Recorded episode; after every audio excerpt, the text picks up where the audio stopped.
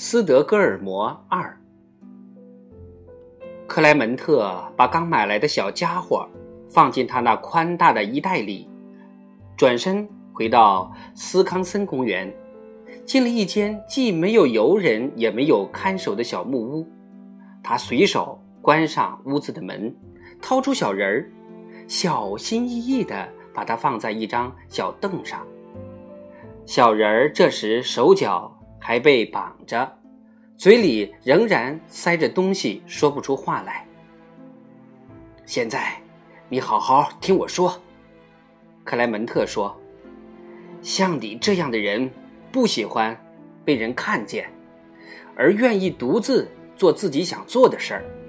因此，我想还你自由，但是你必须答应我一个条件，那就是你必须留在公园内，直到……”我答应你离开这里为止。你要是同意这个条件，就点三下头。克莱门特满怀期望的望着小人儿，可是小人儿一动也没有动。你在这里是不会遇到什么困难的，克莱门特说：“我会每天来给你送饭。我想你在这里有许多可做的事情。”你不会觉得度日如年的，但是，在没有得到我的同意之前，你不能得到其他任何地方去。让我们来商量一个暗号吧。只要我把你的饭放在一个白色的盘里，你就继续留在这里；要是我把饭放在一个蓝色的盘子里，你就可以走了。克莱门特又一次停住话头，等待着小家伙做出表示，可是他还是一动也没有动。好吧，克莱门特说：“既然这样，我就没有更多的话想说了，只好把你交给这里的总管。你会被放在一个玻璃柜子里。斯德哥尔摩这个大城市里所有的人。”都会来这里看你。看来是这番话把小人儿吓坏了。他没有等克莱门特把话说完，就迫不及待的点头表示同意。这就对了。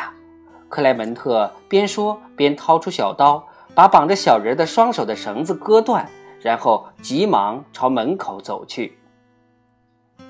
男孩子没有去考虑别的什么事情，而是急忙解开绑在脚上的绳子，取出塞在嘴里的东西。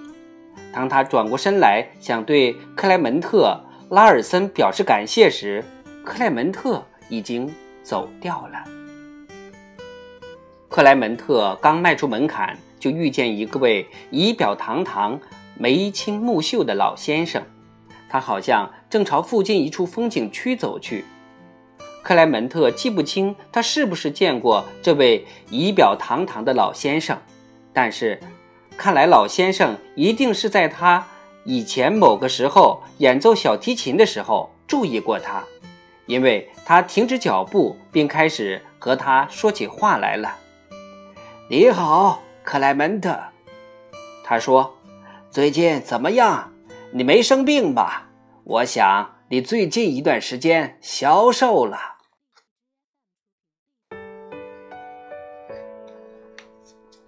老先生表现出了如此厚爱，克莱门特鼓起勇气向他叙述了自己焦虑不安的思乡之情。什么？这位仪表堂堂的老先生说：“你身处斯德哥尔摩还会想念家乡？这绝对不可能。”这位仪表堂堂的老先生看上去好像有点被惹火了，但是。他也许又想，他只是在同一个老朽无知的海尔星兰老头说话，因此又恢复当初友好的态度。你肯定没有听说过斯德哥尔摩的来历，克莱门特。你要是听说的话，你就会知道，你想离开这里回到家乡，只不过是你的一种幻觉。你跟我来。到那边的凳子上坐一会儿，我给你讲讲关于斯德哥尔摩的情况。”这位老先生在凳子上坐下来，首先俯视一下，他居高临下，极目远眺，整个斯德哥尔摩秀丽景色尽收眼底。然后他深深地吸了一口气，似乎要把这美丽的景色全部吸进他的心肺。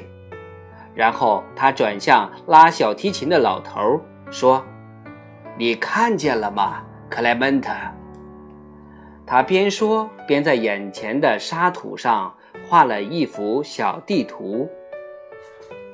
这是乌普兰，从这里向南伸出了一个被许多港湾切割的支离破碎的夹角。在这里，色姆兰和另一个同样支离破碎、一直向北伸展的夹角接壤。这里，西边。是一个布满小岛的湖，叫梅拉伦湖。东边是另一片水域，它几乎在岛和礁石之间都挤不进来。这就是波罗的海。这里，克莱门特、乌普兰和瑟姆兰、梅拉伦湖和波罗的海交界的地方有一条小河，河的正中有四个小岛。把河分成几条支流，其中的一条现在叫做诺尔斯特罗姆，但是以前叫斯德克松德。这些小岛开始只是一些长着阔叶树的普通小岛，就像现在梅拉伦湖中的许多岛屿一样，长期没有人居住。你可以这么说。它们位于两片水域、两个省份之间，所处的位置很好，但是过去从来没有人注意过。时间一年又一年的过去了，梅拉伦湖中的岛屿和外面的岛上都有人居住了，然而小河中的四个小岛上依然没有人居住。偶然有航海的人在某个小岛上登陆，支起帐篷过夜，但是没有人在这里正式定居。有一天，一位住在盐湖里黎廷岛上的居民驾船驶进了梅拉伦湖。